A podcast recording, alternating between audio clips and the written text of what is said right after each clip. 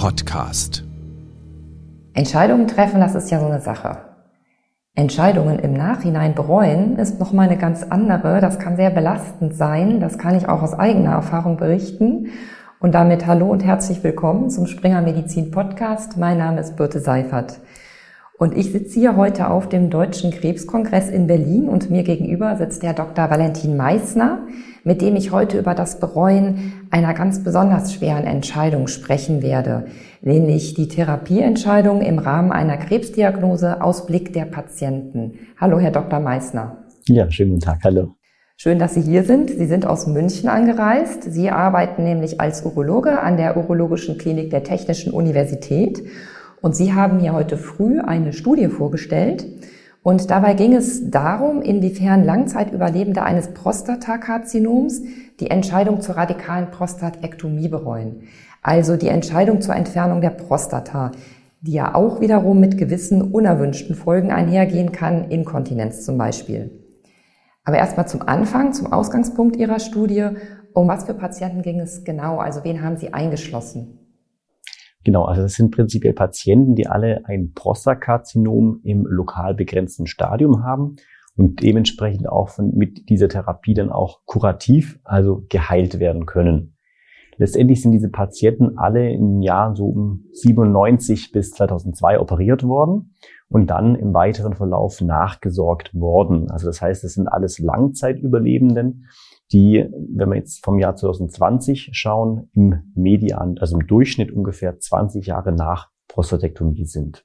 Das ist eine ganz schön lange Zeit. Wie viele Patienten konnten Sie denn einschließen in die Studie? Die Patienten wurden initial zwischen ab 93 geht dieses Projekt schon los. Ähm, seitdem sind Patienten eingeschlossen worden. Wir haben dann 2007 das erstmals dieses Bereuen der Therapieentscheidung abgefragt und diese Patienten, die damals eingeschlossen worden sind und diese Erhebung bekommen haben, die sind dann jetzt 2020 nochmal angeschrieben worden und wurde nochmal das Bereuen sozusagen dann im Längsschnitt ähm, dann erfasst. Und das waren dann insgesamt über 1000, also 1003 Patienten, die wir einschließen konnten. Mhm. 1003 Patienten, die vor welcher Entscheidung standen damals, vor 20 Jahren, muss man ja auch schon mal ganz klar sagen. Da waren die Therapieoptionen dann auch noch ein bisschen anders als das heute ist. Da können wir vielleicht zum Abschluss nochmal drüber sprechen. Genau, also vor 20 Jahren war es im Prinzip so, dass es vor allem die Operation, also die Prostatektomie gab. Es gab auch die Möglichkeit, eine, die Prostata zu bestrahlen. Und was man damals auch machen konnte, war sozusagen auf der einen Seite, wenn Patienten jetzt so krank sind von anderen Erkrankungen, beispielsweise von einer Herzinsuffizienz oder sonstigen Erkrankungen, ähm, dass sie eh, jetzt sage ich mal, keine Lebenserwartung von mehr von mehr als zehn Jahren haben, dass man ein Watchful Waiting macht, dass man nichts macht, sondern nur Symptome behandelt. Das gab es noch. Ähm, oder man hätte auch, oder man, was man auch gemacht hat, ist, wenn Patienten einen sehr aggressiven Tumor hatten, dass man einfach nur eine Androgentherapie, also eine Hormontherapie macht. Das waren so prinzipiell die Möglichkeiten, die man damals hatte bei einem Prostakarzinom. Das ist heute natürlich, sieht es ganz anders aus. Ja, also heutzutage ähm, können Patienten ähm, stehen die vor einer wirklich sehr schwierigen Aufgabe weil sie wirklich sehr, sehr viele verschiedene Therapieoptionen haben. Zu den bereits angesprochenen Therapieoptionen kommt zum Beispiel noch eine aktive Überwachung, also eine Active Surveillance, ähm, wie man im Englischen sagt. Ähm, das ist allerdings nur möglich bei Patienten, die niedrig äh, Risiko, also ein wenig aggressives Prostakarzinom haben, möglich. Ähm, es gibt noch andere neuere Therapien, wie es nennen sich fokale Therapien. Das heißt, fokal heißt nur einen bestimmten Punkt in der Prostata zu behandeln. Also wenn man zum Beispiel merkt, das Prostatakrebs ist zum Beispiel nur auf der linken Seite oder man hat ihn dort nur auf der linken Seite feststellen können, dann wird nur die linke Seite zum Beispiel behandelt. Ähm, das ist noch eine Möglichkeit. Oder man kann auch eine Brachytherapie machen. Das heißt so radioaktive Seeds, das sind so kleine Stäbchen, die man dann in die Prostata rein implantieren kann, die dann nach außen strahlen sozusagen. Also da gibt es ganz, ganz viele verschiedene Möglichkeiten und dementsprechend ist auch die Aufgabe des Urologen oder des Primärbehandlers so wichtig, weil er muss natürlich über alle möglichen Sachen aufklären, den Patienten alle möglichen Therapien erklären können, um dann im besten Fall natürlich mit dem Patienten gemeinsam dann eine Entscheidung zu treffen, wie es weitergeht. Okay, also so oder so eine schwierige Entscheidung und ähm, die Frage ist, Wie wurde die getroffen? Das hatten Sie gerade auch schon angesprochen. Wurde der Patient mit eingezogen? Wurde der Patient nicht mit einbezogen? Wie wurde damals vorgegangen? Das haben, wir unsere Patienten eben auch gefragt. Man muss dazu sagen, das war natürlich retrospektiv gefragt im Jahr 2020 wie Sie denn das damals wahrgenommen haben, wie die Entscheidung bei Ihnen getroffen worden ist. Wir haben, das sind drei äh, Kategorien unterteilt. Da gibt es eine validierte Skala sozusagen mit, mittels Fragebogen, die wir abgefragt haben. Und da wurde in drei Gruppen äh, unterteilt. Einmal in eine aktive, in eine passive und eine partizipative Entscheidungsfindung. Ähm, wie die Namen schon sagen, aktiv hat vor allem der Patient selbst entschieden, natürlich auch unter Miteinbeziehung der Meinung des Arztes. Passiv war es mehr der, der Arzt, der entschieden hat und partizipativ gemeinsam. Und was wir gesehen haben, dass die meisten Patienten, es waren so um die 60 Prozent, die dann tatsächlich eine partizipative Entscheidung getroffen haben. Dann an zweiter Stelle lagen, waren dann die Patienten, die es aktiv selbst entschieden haben und ungefähr so verbleibenden 10 Prozent waren dann die Patienten, die es dann äh, passiv entscheiden haben lassen oder zumindest so wahrgenommen haben. Das heißt, da hatten Sie schon mal drei Gruppen an Patienten, die sich dann später genau angeschaut haben, wer bereut wie. Mhm. Ähm, Gab es noch andere Parameter, nach denen Sie ähm, eingeteilt haben? Wir haben natürlich noch andere äh, Parameter auch noch untersucht, ob die auch mit diesem Bereuen der Entscheidung am Ende zusammenhängen. Das waren klinisch-pathologische ähm, Charakteristika, also wie war der Tumor, wie aggressiv war der Tumor, ähm, wir haben untersucht, ob es irgendwelche soziodemografischen Sachen gab, also wie alt waren die Patienten, haben alte Patienten mehr bereut, jüngere Patienten mehr bereut. Dann psychoonkologische äh, Parameter hatten wir untersucht, also ein Screening auf Depressionen, Angststörungen zum Beispiel hatten wir untersucht und eben die Entscheidung der äh, zur also die Art der Entscheidungsfindung. Und die spannende Frage ist jetzt, was sind die Ergebnisse? Was haben Sie rausgefunden? Genau, also wir haben ähm, dann in einem Regressionsmodell, heißt es, haben wir das untersucht, welche Faktoren sozusagen Prädiktoren sind, also die die Möglichkeit haben, dieses Bereuen, das die Patienten 2020 empfinden, welche, welche Parameter können das voraussagen ja, oder welche sind halt damit assoziiert. Und da haben wir bei den klinisch-pathologischen Parametern gesehen, was uns am Anfang ein bisschen erstaunt hat, dass beispielsweise die Patienten, die einen Tumor im organbegrenzten Stadium dann hatten, also nach der Operation, wo man dann wirklich sagt, okay, diese Patienten, die sind vom Tumor geheilt, der Tumor ist komplett aus dem Körper draußen, Lymphknotenmetastasen oder sonstige Metastasen waren nicht vorhanden, dass die tatsächlich die Entscheidung oder ein höheres Risiko hatten, die Entscheidung dann auch zu bereuen. Das fand mir ganz spannend, das kam raus.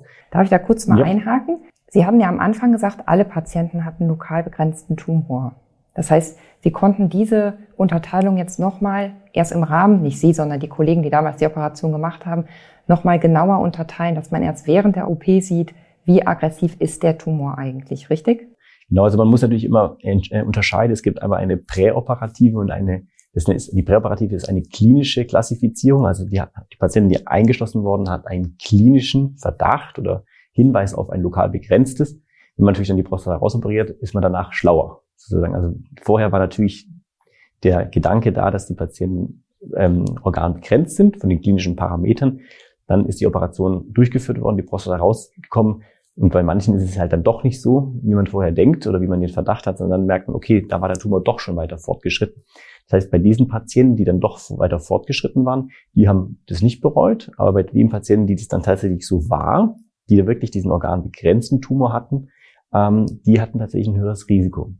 Und ähm, welche weiteren Faktoren spielten noch rein? Was haben Sie da noch gesehen von denen, die Sie eben genannt genau. hatten schon? Ansonsten hatten wir noch gesehen, dass jetzt Patienten, die Symptome einer klinischen Depression zum Beispiel hatten, die hatten auch ein höheres Risiko, die Entscheidung dann letztendlich zu bereuen. Wir haben äh, auch noch gesehen, dass Patienten, die eine partizipative Entscheidungsfindung angegeben haben, dass das eher ein schützender Faktor war. Also dass die Patienten dann weniger die Entscheidung bereut haben. Dass mhm. das sozusagen was Gutes war für die. Und was wir noch gesehen hatten, war, dass äh, Patienten, die 2007 die Entscheidung schon bereut haben, die hatten ein um sechsfach erhöhtes Risiko, dann auch 2020 die Entscheidung weiterhin zu bereuen. Also der Faktor, also wer einmal bereut, der bereut dann auch später oder hat zumindest ein hohes Risiko dafür.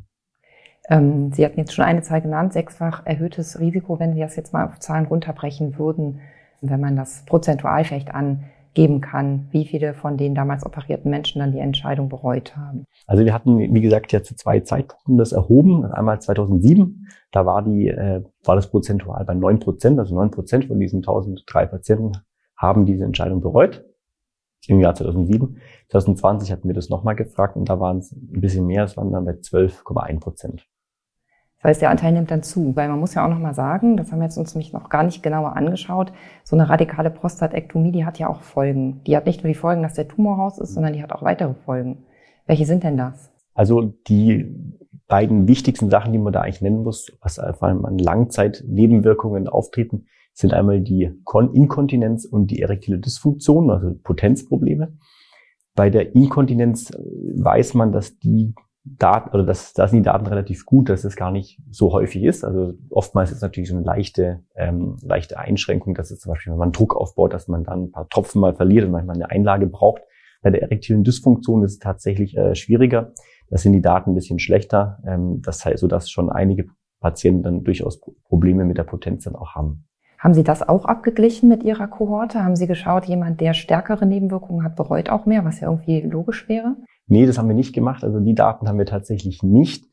Man muss natürlich auch sagen, ähm, bei einem Kollektiv, das im Durchschnitt 80 Jahre alt ist, kommt, weiß man am Ende auch nicht so richtig, kommt jetzt diese Inkontinenz oder diese Erektionsprobleme, kommt es tatsächlich durch die Operation oder ist es einfach äh, durchs Alter auch bedingt, weil man ja auch im Alter einfach die Erektion schlechter wird, oftmals durch andere Begleiterkrankungen wie Arteriosklerose, was ja auch maßgeblich dafür verantwortlich ist, wenn jemand impotent ist. Ähm, so das wäre dann durchaus nicht ganz valide gewesen, sozusagen. Das, aber hätte man natürlich durchaus auch machen können. Es gibt viele Studien, die vor allem im kurzfristigen Verlauf auch den, das Bereuen untersuchen und die haben diese Faktoren aber auch bestätigt. Also dass sowohl eine Inkontinenz als auch die erektile Dysfunktion ähm, Faktoren sind, die dieses Bereuen verstärken können. Da gibt's auch sehr interessante Daten, die dann aber auch letztendlich zeigen, dass es primär gar nicht die Nebenwirkung an sich ist, also gar nicht, dass es primär die Inkontinenz oder die Impotenz ist, die das Bereuen machen, sondern eher diese, man im Englischen Unpreparedness für, für diese, für diese Nebenwirkung. Also das heißt, da kommt der Kommunikation zwischen Arzt und Patient vor der Operation eine ganz wichtige Rolle zu, weil eben Patienten, die dafür gar nicht, die sich das gar nicht vorstellen können oder denen gesagt worden ist, das passiert sowieso nicht, die dann quasi aber doch mit diesem Problem konfrontiert werden, ähm, dass die dann doch eben das mehr bereuen als Patienten, die vielleicht inkontinent sind, aber denen das vorher schon gesagt wurde, dass es eben passieren kann, dass die dann sich damit darauf einstellen und dann eben dann nicht die Entscheidung bereuen, sondern halt mit diesem Problem umgehen können und dann äh, nicht unbedingt die Entscheidung bereuen. Ja, das ist total spannend. Also es geht darum zu wissen, was auf einen zukommt und aktiv das Risiko dann noch anzunehmen. Wenn jetzt jemand sich für eine radikale Prostatektomie entschieden hat und gewisse Nebenwirkungen hat, wird er unterstützt, gibt es Ansprechpartner, ähm, macht er bestimmte Trainings oder werden die Leute da eher allein gelassen? Nein, das Prinzip ist es schon, dass die Patienten da meistens natürlich durch ihren behandelnden Urologen in der Praxis im Idealfall schon an die Hand genommen werden. Und auch sei es jetzt mit, wenn sie Probleme mit der Kontinenz oder mit der Potenz ähm, haben, dass sie da Therapien erhalten. Da gibt es ja durchaus Möglichkeiten, das zu verbessern. Ähm, aber auch im Sektor von den psychoonkologischen Problemen, da machen wir auch relativ viel, sehen wir, dass da auch Bedarf besteht und dass man halt diese Patienten auch dann herausfiltern muss und Risikofaktoren kennen sollte dass eben Patienten, die dann auch Bedarf haben, durchaus auch von psychoonkologischen Interventionen profitieren können. Was ja auch wieder zu Ihren Ergebnissen, den total spannenden ähm, Ergebnissen der Langzeitbeobachtung, die jetzt ja ziemlich einmalig sind von Ihrer Seite, das war ja auch der Punkt Depression, ne? dass das ein Risikofaktor mhm. für das Bereuen war. Ja, wir haben, vor allem bei Depression hat man das gesehen. Das ist letztendlich aber auch, man weiß es am Ende auch nicht, welche Richtung hier das geht, also ob das Bereuen dann zu einer Depression führt oder ob einfach die Depression dann auch der Risikofaktor ist, dass es jemand bereut. Also das sind ja letztendlich diese, unsere Ergebnisse können, sind jetzt nicht ganz so eindeutig, in welche Richtung dann bei dem Faktor das zum Beispiel geht. Hm. Gut, eindeutiger ist das bei der Frage der Art der Entscheidungsfindung, um das ja auch nochmal als Fazit ganz klar zu sagen. Da haben Sie ja gesehen, die aktive ähm, Beteiligung des Patienten ist auf jeden Fall viel besser. Genau, in unserem Ergebnis war vor allem eben die partizipative, also das gemeinsame Entscheidung, ähm, weil letztendlich auch vielleicht nur die aktive Entscheidung kann natürlich auch für den einen oder anderen Patienten am Ende dann ähm, auch belastend sein, wenn dann tatsächlich, wenn man das Gefühl hat, man hat selber das alles entschieden und ah, vielleicht hätte man doch auf jemand anderes, auf den Arzt damals hören sollen, falls er was anderes gesagt hätte oder so. Das heißt, vielleicht nur alleine entscheiden ist auch nicht gut. Ich glaube, dass äh, Menschen durchaus mit am besten fahren, wahrscheinlich mit einer gemeinsamen Entscheidung, weil das auch so ein bisschen die Verantwortlichkeiten gut verteilt.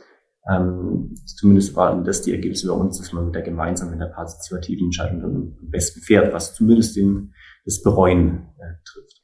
Haben denn die Ergebnisse jetzt irgendwie Ihr Vorgehen in der, in der Praxis, in der Klinik geändert oder die von Kolleginnen und Kollegen? Weiß ich nicht. Also was bei uns natürlich in der, in der Klinik ist, dass viele Patienten, die Patienten kommen oftmals schon mit der Diagnose Prostatakrebs zu uns in die Klinik und werden dann operiert. Worauf ich natürlich persönlich darauf achte, ist, wenn ich mit dem Patienten vor der Operation spreche und die, sie natürlich zum Beispiel auf die Nebenwirkungen ähm, auch hinweise, dass ich da natürlich ehrlich bin und ihnen das auch sage, dass das so ist, dass es aber, dass man damit umgehen kann, dass es sich erholen kann, beispielsweise, aber dass es noch ein bisschen länger dauert. Also gerade zum Beispiel bei, der, bei den Potenzproblemen, da muss man schon dem Patienten auch die Illusion nehmen, dass es dann nach einem Monat äh, wieder alles super gut funktioniert äh, muss man ihnen vielleicht auch nehmen, sondern ihnen sagen, es dauert manchmal, auch bis zu ein bis zwei Jahre kann es dauern, bis sich das erholt. Und voraussichtlich wird man eben auch Hilfsmittel brauchen, beispielsweise mit, mit, ähm, mit Viagra und Co. zum Beispiel. Mhm. Jetzt liegt die Beratung zur Entscheidung gar nicht so bei Ihnen, aber trotzdem, um dann nochmal drauf einzugehen, die Entscheidung, wie sie heute aussehen würde im Fall lokal begrenztes, niedrig ähm, aggressives Prostatakarzinom. Da käme eben die aktive Überwachung ganz klar nochmal ins Spiel. Die wird ja dann auch empfohlen. Was genau versteht man darunter und was bedeutet dann eine aktive Überwachung für Maßnahmen? Also eine aktive Überwachung ist letztendlich ein relativ junges Konzept. Das kam vor allem so ab 2005, 2006 so ein bisschen in Anführungsstrichen Mode, weil man damals in der Urologie auch sich mit dem, äh, mit dem Vorwurf konfrontiert sah, dass man eine Übertherapie macht. Also sprich, dass man viele Patienten behandelt, operiert, die gar nicht unbedingt operiert werden müssten, ja, weil der Krebs am Ende gar nicht lebenslimitierend bei ihnen sei und sozusagen mehr schlechte Sachen verursacht als Gutes tut. Und im Zuge dessen wurde vermehrt die aktive Überwachung, Active Surveillance, ähm, auch als Konzept vorgeschlagen und auch viele Studien dazu. Und da kamen Mitte 2005 die ersten Studien raus, die eben gezeigt haben, dass bei Patienten, die ein Niedrigrisiko-Prostakarzinom, da gibt es verschiedene Klassifikationen oder verschiedene Definitionen, dass bei diesem Patientenkollektiv dieses Überleben am Ende, was ein harter Endpunkt ist, gar nicht schlechter ist als Patienten, die direkt operiert werden.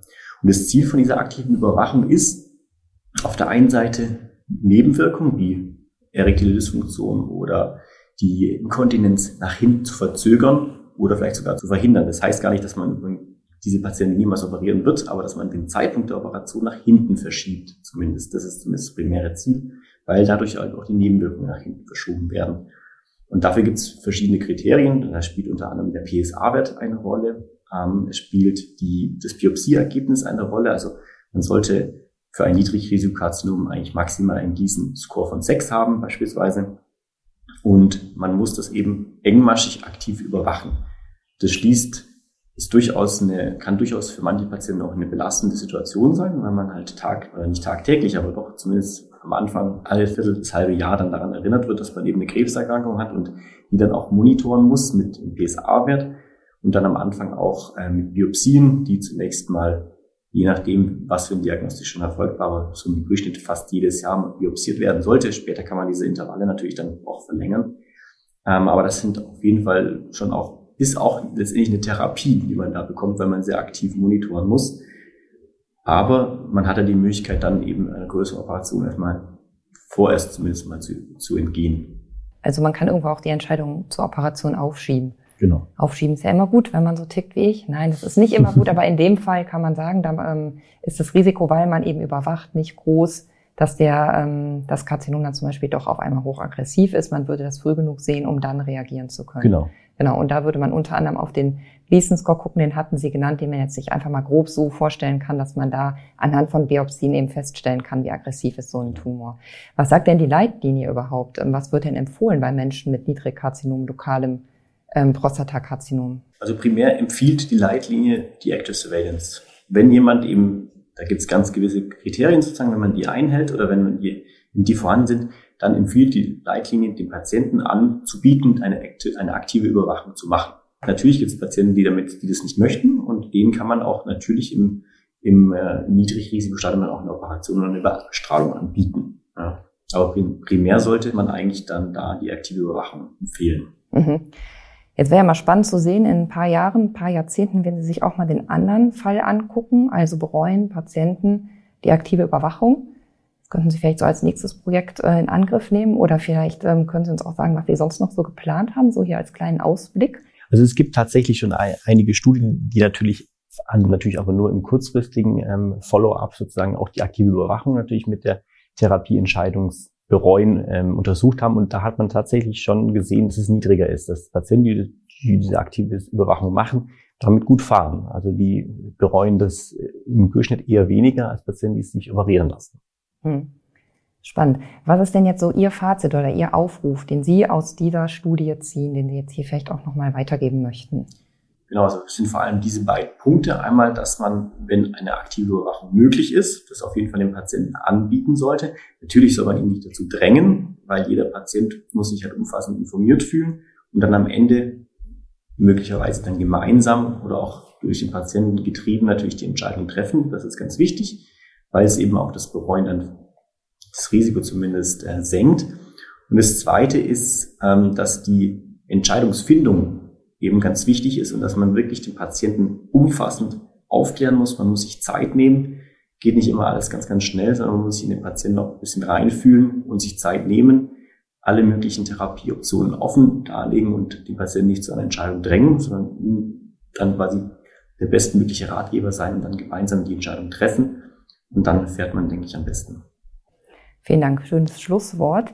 Wir werden den Link zur Studie oder zumindest den Link zum Abstract auch ähm, in die Shownotes packen. Die ist ja noch nicht publiziert. Wenn das soweit ist, könnt ihr mir gerne Bescheid sagen, dann aktualisiere ich das noch. Auch die von Ihnen anderen genannten Studien werde ich da hineinstellen. Und dann bleibt mir nur noch zu sagen, ganz herzlichen Dank für das Gespräch. Sehr gerne.